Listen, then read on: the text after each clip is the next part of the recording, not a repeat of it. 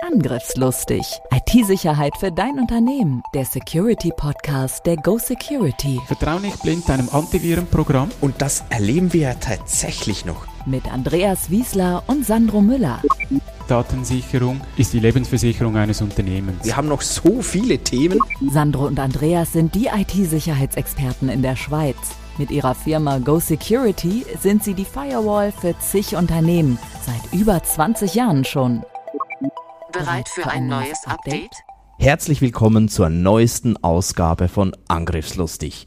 Mein Name ist Sandro Müller und heute habe ich wieder mal einen Gast für euch und ich freue mich äh, außerordentlich, dass er sich Zeit nimmt. Er ist nämlich der Head of Group Security, quasi der höchste äh, Verantwortliche für die Security bei der Swisscom. Herzlich willkommen, Marco Wirsch. Danke vielmals. Schön, dass du dir Zeit nimmst. Das freut mich wirklich sehr. Und ich habe ja gesehen, du hast ähm, bei der Swisscom mal angefangen als Security Consultant und mittlerweile bist du da äh, ja nicht gerade der Chef der Swisscom, aber zumindest vom Security-Bereich. War das eine Bilderbuchkarriere? Ja, also im Nachhinein vielleicht schon, aber eigentlich hat mich einfach immer das Thema interessiert. Ich hatte dazu mal eine günstige Gelegenheit, im äh, Security Consulting für die Großkunden einzusteigen bei Swisscom. Ähm, es war ein spannendes Themenumfeld. Ich durfte viel im Mobile Security mitgestalten, die ersten paar Jahre. Ähm, hatte immer mehr Einblick auch in regulatorische Themen, die uns beschäftigen, von zum Beispiel unseren Bankkunden und so weiter. Und hatte dann das Bedürfnis, irgendwann auch mal noch die interne Security kennenzulernen von einem solch großen Unternehmen. Als ich diese Chance dann erhalten habe, habe ich die gepackt habe rund ja, ein Jahr lang das Inhouse Security Consulting geleitet, hat mir viel Freude gemacht und habe gemerkt, ja, was sind denn die Herausforderungen für einen Großkonzern wie eine Swisscom innerhalb des Unternehmens, nicht nur aus der Consulting-Perspektive, also von außen beratend, sondern innerhalb dieser Security mitgestalten zu dürfen. Und mein Traum war eigentlich immer irgendwie dann wieder zurück an die Schnittstelle von der Kundenfront. Das war dann auch mein letzter Job, den ich hatte. Ähm, da war ich verantwortlich für den Großkundenbusiness der Swisscom. Ich war bei Group Security schon aufgehängt, also ähm, ich habe an den Head of Group Security rapportiert die letzten sieben Jahre, bevor ich dann den Wechsel gemacht habe und da den ganzen Wandel von unseren Großkunden mitbegleitet. Wenn man sieben Jahre zurückgeht, da hat es noch, ich sage mal, kaum jemand interessiert, äh, was da mit Security ist, was da genau passiert. Und äh, sieben Jahre später war das ein Top-Thema. Äh, die Boards kümmern sich um das Cyber Security und so weiter. Also war sehr spannend, den Wandel mitzubegleiten. Und äh, irgendwann hat sich dann das aber auch so in mir entwickelt, dass ich gedacht habe, es wäre schön, ich dürfte für einen kritischen Infrastrukturbetreiber irgendwann diese Rolle auch übernehmen. Und als sich dann das, diese Gelegenheit eröffnet hat, habe ich gesagt, hey, packen wir es an, und versuchen wir das Glück. Äh, sehr schön. Ge äh, gehörst du denn zu jenen Security-Experten, die bereits im Kinderzimmer da mit den Computern rumgespielt und rumgehackt haben? Ja, also wenn ich da so mit meinen Eltern noch darüber spreche, dann äh, sagen sie immer wieder, ich hätte zuerst meinen Namen auf den PC schreiben können, bevor von Hand. Ähm, die Schrift ist heute noch nicht besser, glaube ich, als damals. äh, ja, es hat natürlich schon damit gestartet. Ich habe viel, ich sage jetzt mal, Hacking, wie man das so sagt, am PC gemacht, das Ding zerlegt, neu zusammengebaut, ähm, versucht möglichst das Maximum aus der Technik herauszuholen, ähm, eigene Alarmanlagen programmiert und so weiter zu Hause. Das war sehr spannend und war so ein bisschen der Beginn der Zeit, ja, für mich. Okay. Und wann war so der Punkt, wo du dich dann entschieden hast, das professionell zu machen, eine Karriere. Am Anfang hat man ja meistens nicht große Karrierepläne, aber wann hast du gesagt so, hey, das, das will ich irgendwie, das soll mein Job sein, das ist meine Leidenschaft?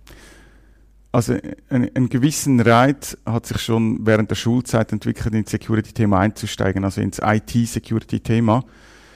Ich habe dann aber gemerkt, der Weg dahin geht nicht so einfach. Du musst mal irgendwo, es gab keine passenden Ausbildungen. Es gab damals, glaube ich, schon das ähm, Nachdiplomstudium Information Security. Der Weg da, dahin war aber lange. Ähm, ich habe ja dann normal Informatiklehre äh, und so weiter gemacht, Bachelor und so weiter. Ähm, also es halt dazu braucht, dass du mal irgendwann dahin kommst. Das heißt, ich habe irgendwann entschieden, ich gehe mal in die IT und äh, befasse mich da mit den IT-Themen und habe das fast ein bisschen vergessen, das Security-Thema. Hatte zwar punktuell immer wieder Projekte oder Aufgaben, aber das ging etwas in den Hintergrund. Ich war dann lange in der Softwareentwicklung tätig und innerhalb der Softwareentwicklung habe ich plötzlich gespürt und auch gemerkt im Rahmen von Kundenprojekten, wenn ich meine Lösung bei Kunden installiert habe, ja, da gibt es ja Security-Themen, da gibt es irgendwie so eine WAF, eine Web Application Firewall, ähm, da muss ich irgendwelche Security-Fragen beantworten und so weiter. Und das hat dann irgendwie wieder getriggert, ja, das hat mich doch mal interessiert. Und dann habe ich immer mehr Kontakt gehabt, mich mit dem Thema auseinandergesetzt, habe dann irgendwann sogar angefangen im Mobile-Bereich, habe dann noch eine History im Mobile-Umfeld, ähm, Unternehmen zu beraten, wie man lö mobile Lösungen sicher integriert ins Unternehmen.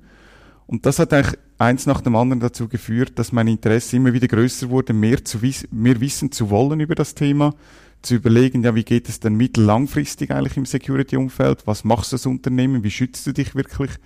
ähm, was heißt es, sich mit diesen Angriffen auseinanderzusetzen. Und dann hat sich das einfach eins nach dem anderen gegeben, bis ich dann irgendwann das Angebot hatte, der Swisscom, hey, steig doch voll ins Security-Thema ein. Und dann habe ich entschieden, okay, Softwareentwicklung, Beratung und so weiter, selbstständig gebe ich auf. Ich gehe wirklich jetzt hardcore ins Security-Thema rein.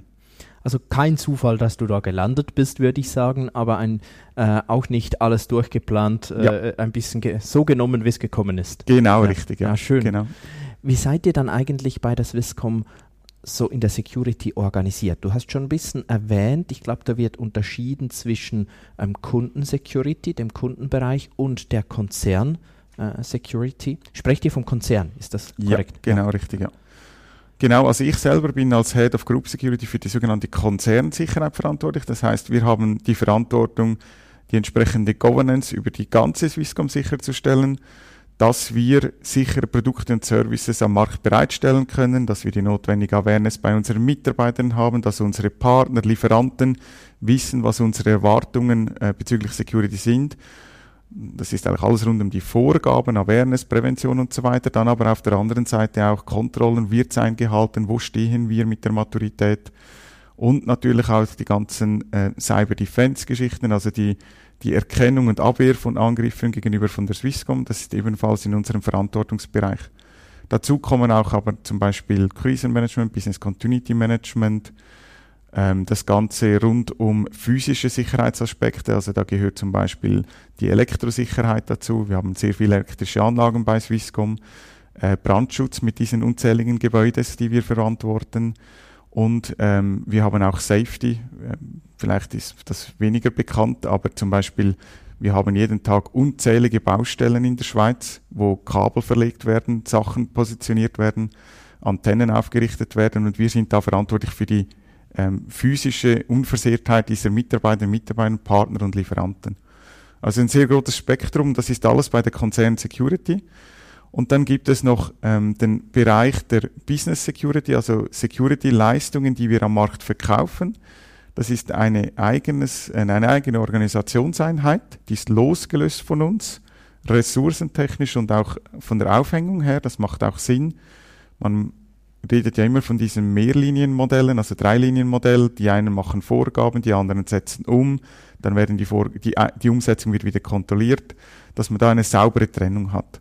Und das führen wir natürlich auch, wenn es um Security Services geht, äh, genauso ein oder haben wir so umgesetzt. Da geht, dann geht also dein Bereich sogar noch etwas weiter als Informationssicherheit. Ja, genau. Also Informationssicherheit, physische Sicherheit, ähm, Cyber Defense, das gehört alles bei mir im Bereich mit dazu.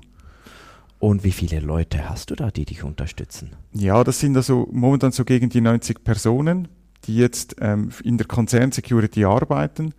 Und nachher wird es schwierig, über die Anzahl zu sprechen, weil äh, es gibt Personen, die rein nur Security für Businesskunden machen.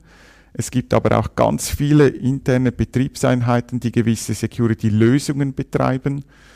Ähm, diese Leute, die arbeiten zum Teil nur für Swisscom oder und auch gleichzeitig für Businesskunden. Das hängt je nach Service äh, davon ab, was Sinn macht. Und dann gibt es aber auch noch ganz viele Personen, die eine Security-Rolle innerhalb der Linie haben, die zum Beispiel, ähm, ein einfaches Beispiel, wir haben ja viele Cloud-Lösungen, die wir zum Teil selber auch bauen, äh, unsere Private Cloud und so weiter. Und da gibt es auch Experten, die sogenannte Security Solution Architektur Rolle haben und äh, auch die leisten einen absolut wesentlichen Beitrag, um die Sicherheit des Unternehmens ähm, sicherstellen zu können. viele kleinere Unternehmen, die wären froh, sie hätten überhaupt eine Person, die sich rein um Security kümmert. Das ist natürlich auch eine gewisse Luxusausführung, ähm, die ihr natürlich auch aufgrund der Größe braucht. Und ich finde es auch äh, wertvoll, dass man eben die Sicherheit so hoch schreibt und dann das auch äh, durchzieht. Seid ihr überhaupt noch auf externe Experten angewiesen oder könnt ihr so, ich sag mal, 100% geht nie, aber vielleicht so 98% wirklich intern abdecken? Also es ist tatsächlich so, dass wir aufgrund der Größe natürlich viele Themen intern abdecken können. Nichtsdestotrotz, oder ähm, wir, mit, mit, wir sind mit so vielen unterschiedlichen Technologien als Beispiel beschäftigt, dass auch wir punktuell dann gerne mal auf externe Experten zugreifen, die eben für das eine oder andere Thema mehr Expertise oder längerjährige Expertise haben, von der wir gerne profitieren. Wir wollen aber auch immer wieder eine gewisse Art von Benchmarking haben. Also wir, wir bereichern uns natürlich auch dadurch, dass wir mal eine externe Sicht auf ein bestimmtes Thema erhalten. Und ähm, es gibt auch gewisse Aspekte, wenn es jetzt um, gerade um technische Audits gibt, sogenannte Penetration Tests, wo wir fast ausschließlich eigentlich nur mit externen Partnern zusammenarbeiten, um eben eine andere Sicht auf die Situation zu erhalten. Aber ah, weil ihr selbst die Lösung baut, dort schon beratet, ja. Äh, die Security und sagt so, und jetzt soll jemand drauf gucken, der noch Genau, der das vielleicht noch nie gesehen hat ja. oder für die das Ganze noch neu ist und mit einem frischen Blick drauf schaut. Ja, die die History nicht kennt quasi. Genau. Ja, okay. Siehst du die Größe von deiner Firma eigentlich eher als Vorteil oder eher als Nachteil in Bezug auf die Security? Respektiv meistens ist es ja ein bisschen beides, aber vielleicht dann so gefragt, wo siehst du eher Vorteile und wo eher Nachteile? Also du hast es richtig gesagt, Vor- und Nachteile gibt es in, egal ob jetzt das klein oder groß ist. Ich denke vielleicht zuerst, ähm, Nachteil ist sicherlich, um etwas zu bewegen, braucht es etwas mehr Energie in einem großen Unternehmen. Es gibt oft mindestens gefühlt mehr Abstimmungsbedarf, damit alle notwendigen Rollen, Teams, Verantwortlichkeiten und so weiter adressiert sind und abgeholt sind. Ähm, man kann es auch vergleichen mit einem Tanker. Wenn, bis du den Tanker mal in Bewegung bringst, braucht es etwas mehr Energie. Und dann kommt dann der Vorteil, wenn das Ding mal fährt und vorwärts geht, dann ist es kaum zu bremsen.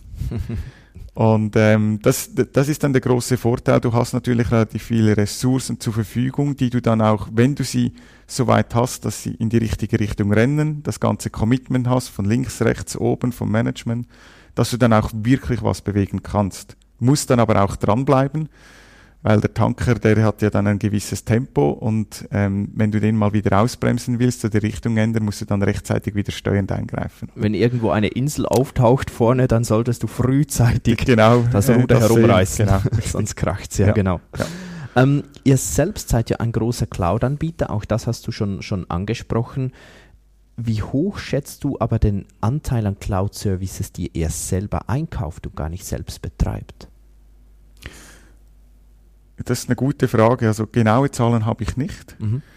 Ähm, ich glaube nicht, dass es heute schon halb-halb ist. Ich glaube, tendenziell ist noch mehr selber bei uns, selber betrieben. Ähm, das nimmt aber über die Zeit kontinuierlich zu. Ich gehe aber davon aus, von dem, was ich jetzt auch spüre, wie sich das entwickelt bei uns, aber auch bei anderen Unternehmen, das wird ein Hybridansatz vorerst mal bleiben. Ähm, mindestens die nächsten fünf Jahre oder sogar noch länger. Und ähm, wir sind ja alle auch noch am Erfahrung sammeln, was macht denn eigentlich Sinn, in die Cloud zu migrieren. Kosten ist ja nur ein Faktor und es ist ja nicht unbedingt so, dass alles günstiger wird, was in die Cloud geht. Äh, auf der anderen Seite bietet sich da ja immer auch Vorteile, etwas sicherer zu machen, resilienter zu machen. Gibt aber auch neue Herausforderungen logischerweise in der Cloud. Also wir sind da auf einem Weg. Und ich glaube, momentan ist eher ein kleiner Teil in der klassischen Cloud outgesourced bei uns aber das nimmt kontinuierlich zu. Wir haben natürlich aber auch intern genügend Plattformen, oder dass wir natürlich auch da Cloud-Lösungen haben intern, die wir auch nutzen, um gewisse Skalierung hinzubekommen. Die ihr vermutlich selbst betreibt, teilweise für Kunden, externe und teilweise vermutlich parallel, also für externe ja. und in eigenen Instanzen dann auch für euch. Genau. Und, und was würdest du sagen, weil Cloud Services ist ja immer mehr auch ähm, der große Vorteil, wenn ich das wirklich sehr international anbieten kann, weltweit. Ähm, ist das auch eine Strategie der Swisscom oder sagt die eher, ähm, nee, also die Cloud-Services, die wir haben, das ist eben ein Schweizer oder, oder äh, deutschsprachiges, für den deutschsprachigen Raum Produkt weil die Schweiz, ähm, die, die versucht ja auch immer gerade mit Datensicherheit und so weiter so ein bisschen sich abzuheben. Seht ihr das auch oder sagst du, naja, die Medien schreiben das, aber nehme ich nicht so wahr? Ja, also es ist schon so, wir haben natürlich gewisse Standortvorteile als Schweiz. Ähm, auf der anderen Seite muss man sich auch bewusst sein, irgendwo gibt es gewisse Grenzen, die zum Beispiel die ganzen großen Anbieter wie eine Microsoft, äh, Amazon und so weiter, Google, die haben einfach noch viel mehr Power, um noch viel mehr Funktionalität in kürzer Zeit äh, bereitzustellen, oder?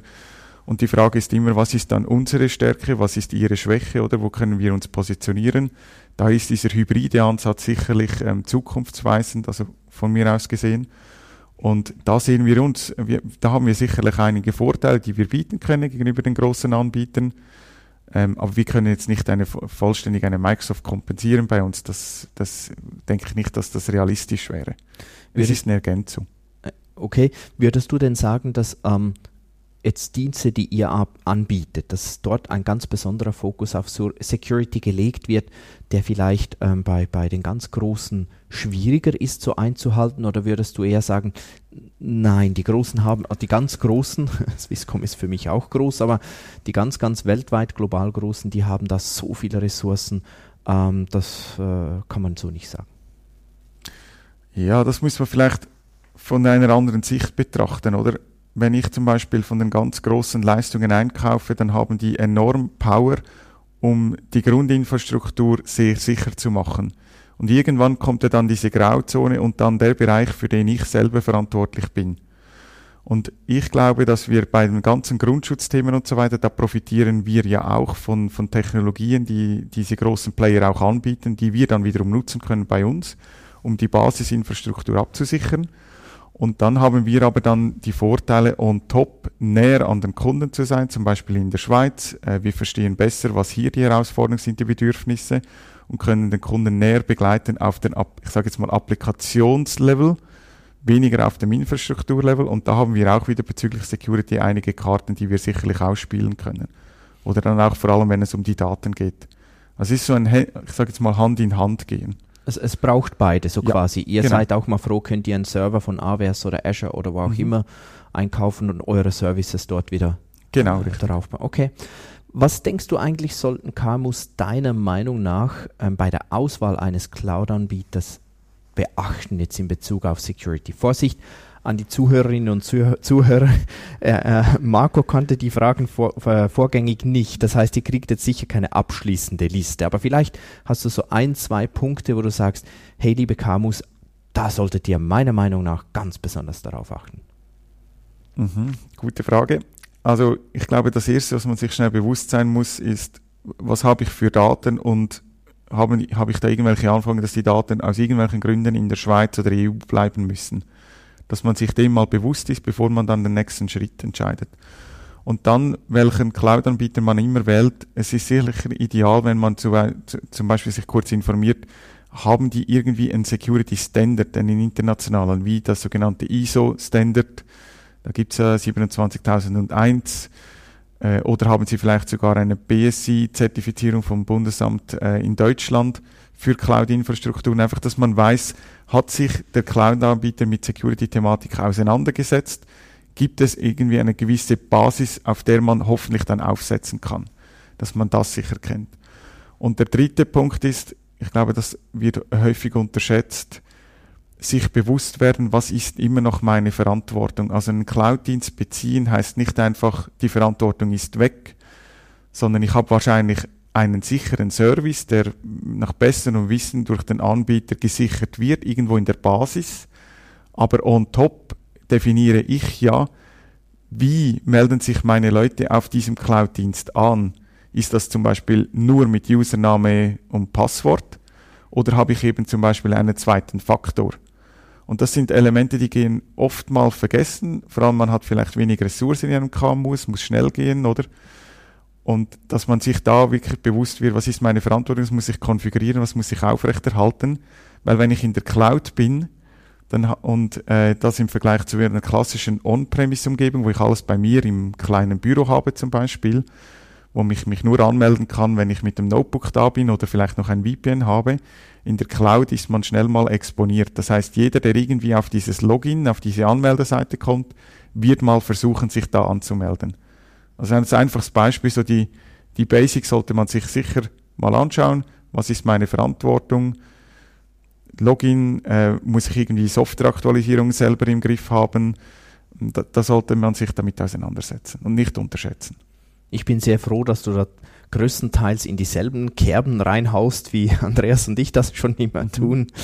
Ähm, jetzt, ihr betreibt ja eben auch diese Kundensysteme, also nicht nur die eigenen und ich habe dich auch so verstanden, dass du lange in dem Bereich selbst gearbeitet hast. Wie stark werden die eigentlich überwacht, die Kundensysteme? Ist das immer nur auf Kundenwunsch oder habt ihr dann eigenes SOC? Oder ja, also äh, das muss man sich so vorstellen. Grundsätzlich, wenn ein Kunde äh, von uns einen Standardservice nutzt, dann ist auch ein Standardlevel von Security mit dabei. Das ist definiert, das werden, äh, können die Kunden einsehen, was das genau beinhaltet. Und wenn der Kunde dann mehr möchte, aufgrund dessen, was er für Risiken hat oder aufgrund der Kritikalität der Daten, da kann er dann entsprechend aus dem Portfolio noch mehr wählen. Das ist das eine, was man beachten muss. Das andere ist, wie wir diese Systeme managen, also mit unseren Mitarbeitern, mit unseren Arbeitsplätzen. Da haben wir natürlich unser eigenes Security Level, unsere eigene Ambition die ist entsprechend hoch. Wir wollen natürlich verhindern, ähm, dass, dass zum Beispiel über unsere Mitarbeiter oder unsere Lieferanten irgendwie Schaden entstehen kann auf Kundeninfrastruktur. Da investieren wir also auf unserer Seite relativ viel, währenddem der Kunde auf seiner Seite anhand der Servicewahl definiert, wie viel Security darf es sein und wie viel möchte er dafür dann auch bezahlen. Ich weiß jetzt nicht genau, wie eure äh, Struktur dort aussieht, aber sagen wir mal, der Kunde kann zwischen Level 1 und 5 unterscheiden, nur mal angenommen. Mhm. Ist vielleicht in der Praxis anders. Ähm, was wählen die meisten? Also die, die meisten möchten zuerst mal das höchste Level. Ähm, genau, dann wird dann über die Kosten diskutiert. Ähm, dann kommt es ein bisschen darauf an, ob, die, ob das Unternehmen reguliert ist oder nicht. Ähm, meistens ist es dann so, dass dann irgendwo Kosteneinsparungen gemacht werden, dann sinkt der Security Level, dann geht es in die Betriebsphase und dann kommt die Security Abteilung wieder dazu und dann heißt es dann, ja, aber wir wollten doch fünf und wir erwarten eigentlich von einer Swisscom fünf als Standard, weil dann müssen sie nicht über die Kosten diskutieren. Das ist so die Realität, wie das abläuft, oder? Also Sie möchten fünf zu Kosten von eins? Ja, häufig ist das noch so in den Diskussionen. Ähm, da muss man dann halt äh, zusammen an den Tisch sitzen und eine Lösung finden. Realistisch ist schon so, man pendelt sich irgendwo, würde ich jetzt mal sagen, klassischerweise zwischen drei und vier ein dann. Ja. Weil ja. das Maximum, das ist halt eher selten und ist auch relativ teuer. Ähm, das sind dann eher spezifische Bereiche oder Kunden, die sich mit dem Thema schon sehr intensiv auseinandergesetzt haben oder vielleicht auch schon selber davon betroffen waren. Die gehen dann eher höher und der klassische Schnitt ist irgendwo 3, 4. Und möglicherweise gehen auch die höher, die auch wissen, woher die Kosten kommen. Also vielleicht die etwas größeren, die eben schon wissen, wenn ich da einen hohen Security Standard haben möchte, dann wird es echt teuer. Ja, absolut. Ihr spürt vermutlich auch in dieser Umgebung sehr stark, was in der Schweiz so abgeht. Ist das wirklich so? Also könnt ihr so ein bisschen spüren, sage ich, oder möglicherweise sogar ganz genau mit Zahlen sehen, ja, im Moment werden wir fest angegriffen, im Moment läuft nicht so viel, im Moment diese. Seht ja, ihr das? Ja. Also es ist tatsächlich so, wir haben wirklich eine sehr gute Sicht. Ähm, wir, wir, sind natürlich auf der einen Seite kritischer Infrastrukturbetreiber. Wir haben hunderte von Outsourcing-Kunden bei uns, ein Großteil der Banken, Versicherungsspitäler. Also wir haben unterschiedlichste Branchen, die bei uns sind. Und das gibt in der Tat ein sehr umfassendes Bild, was eigentlich läuft momentan in der Schweiz, äh, wie sich die Lage auch entwickelt. Und wir versuchen, einen Teil von diesem Wissen, das wir haben, natürlich auch wieder zurückzugeben. Und es gibt zwei ähm, Arten, auf die wir das machen. Ähm, das eine ist, wir publizieren einmal im Jahr einen sogenannten Bedrohungsradar, auf dem wir, das ist gerade kürzlich wieder publiziert worden, ähm, aufzeigen, welche Bedrohungen sehen wir eher stark im Fokus zurzeit, was ist eher unter Beobachtung, was sind so die Trends, die wir sehen. Und das widerspiegelt das, was wir wirklich hier in der Schweiz sehen. Das ist nicht irgendwie international oder so, sondern wirklich hier Schweiz, Schweizer Unternehmen. Und das ist etwas, was dann auch dazu dient, zum Beispiel für unsere B2B-Kunden, dass wir uns an den Tisch setzen können und mal überlegen, ja, sehen Sie die Bedrohungslage gleich? Ähm, wo stehen Sie selber? Können wir vielleicht da oder dort noch unterstützen? Das ist so ein Szenario.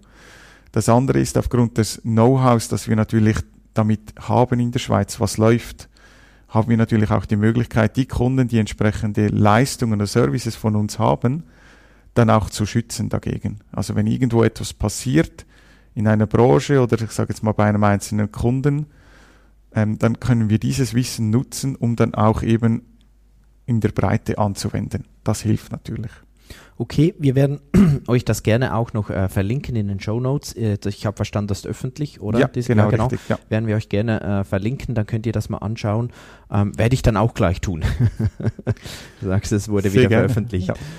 Ähm, was sind deiner Meinung nach im Moment die größten Probleme so im deutschsprachigen Raum? Oder anders gesagt, warum sind Cyberkriminelle so erfolgreich?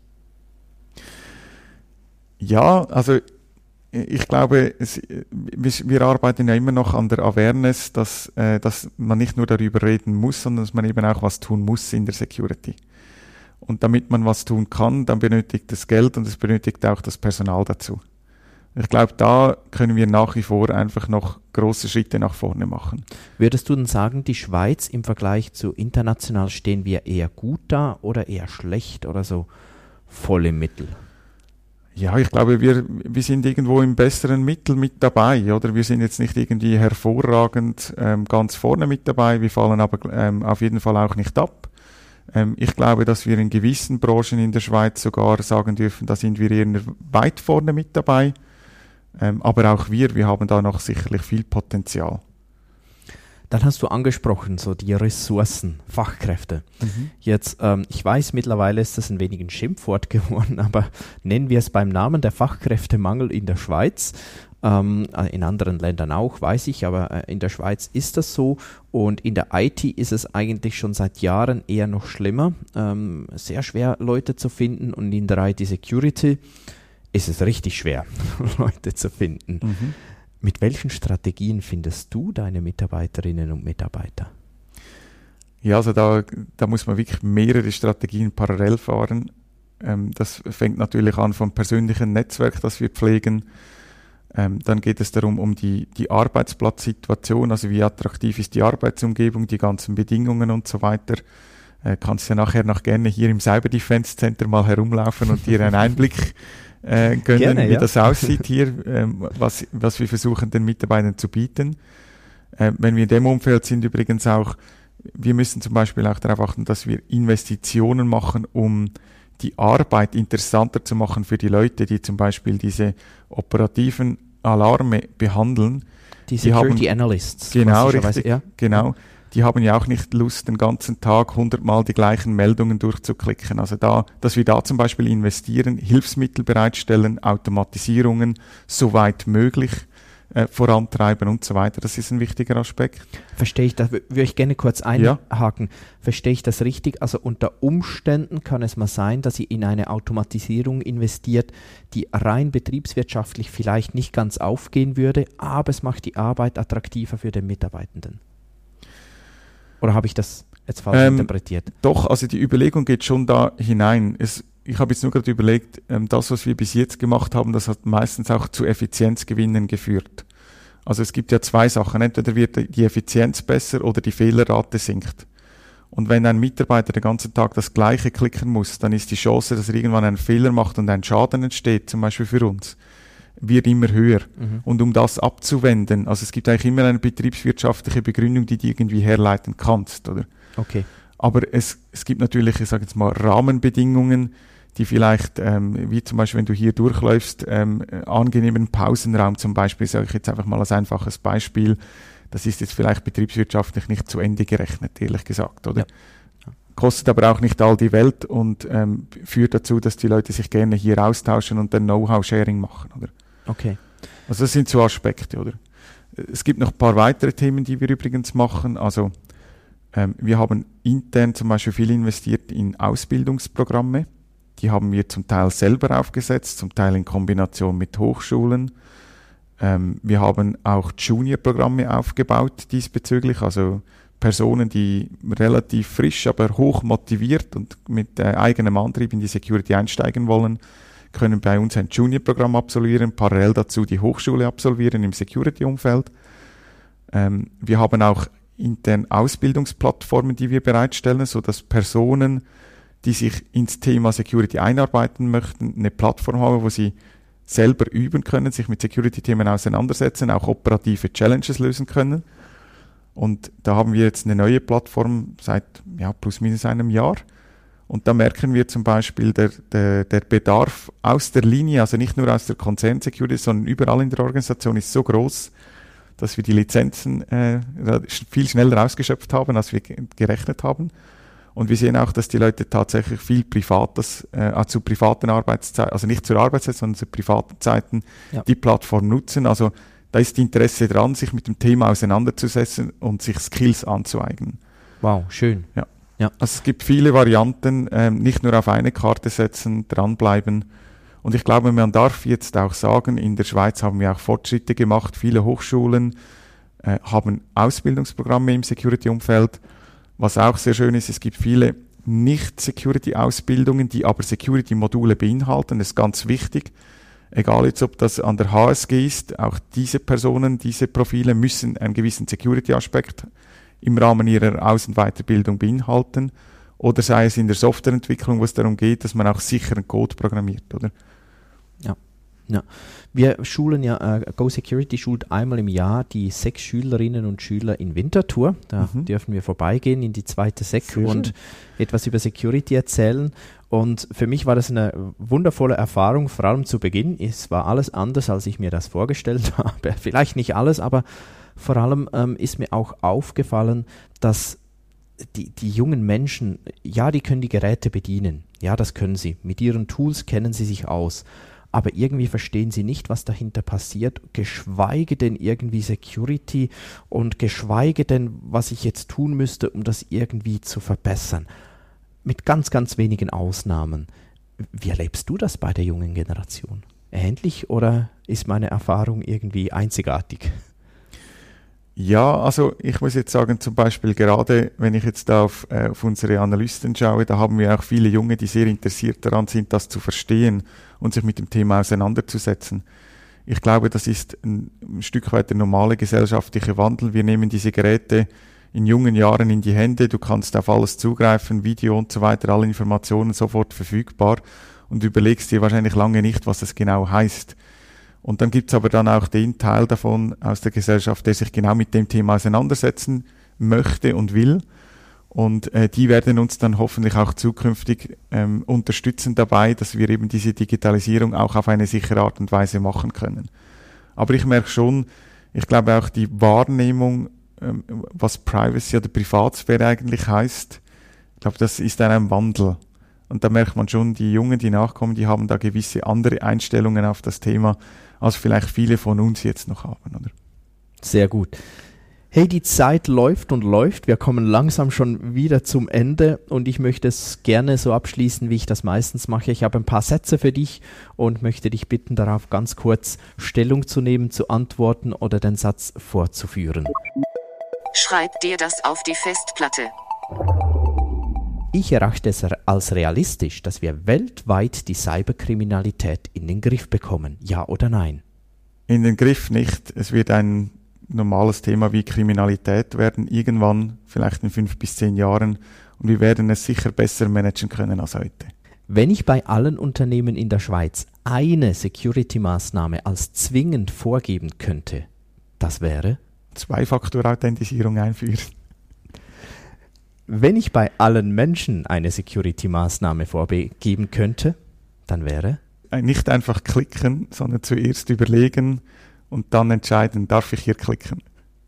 An alle Jugendlichen, die sich mit der Berufswahl beschäftigen, kommt in die Security, weil weil hier ähm, das spannendste Umfeld ist. Ähm, wir sehen in unzählige verschiedene Technologien rein.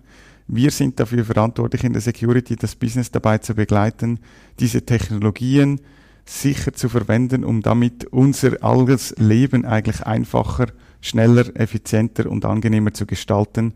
Hier kannst du einen wirklichen Beitrag leisten für die Gesellschaft. Und zum, zuletzt noch das Coolste an meinem Job ist. Die Vielfalt und die Menschen. Vielen Dank. Ganz herzlichen Dank, Marco, für deine Zeit. Es war schön, warst du hier, hast du dir die Zeit genommen oder ich bei dir. Ich durfte ja bei dir sein. Hey, und ich hoffe, es hat auch dir gefallen. Wir freuen uns natürlich über dein Feedback, über deine Kommentare und äh, wünschen dir eine schöne Zeit. Bis zum nächsten Mal. Tschüss. Angriffslustig. IT-Sicherheit für dein Unternehmen. Der Security-Podcast der Go Security. Wie schütze ich mich vor Cyberkriminellen? Welche Passwörter sind sicher? Und was kann passieren, wenn ich gehackt werde? Bleib dran, abonniere jetzt den Podcast. Mehr Antworten gibt es in den nächsten Folgen mit Andreas Wiesler und Sandro Müller. Weitere Updates und Tipps auf gosecurity.ch.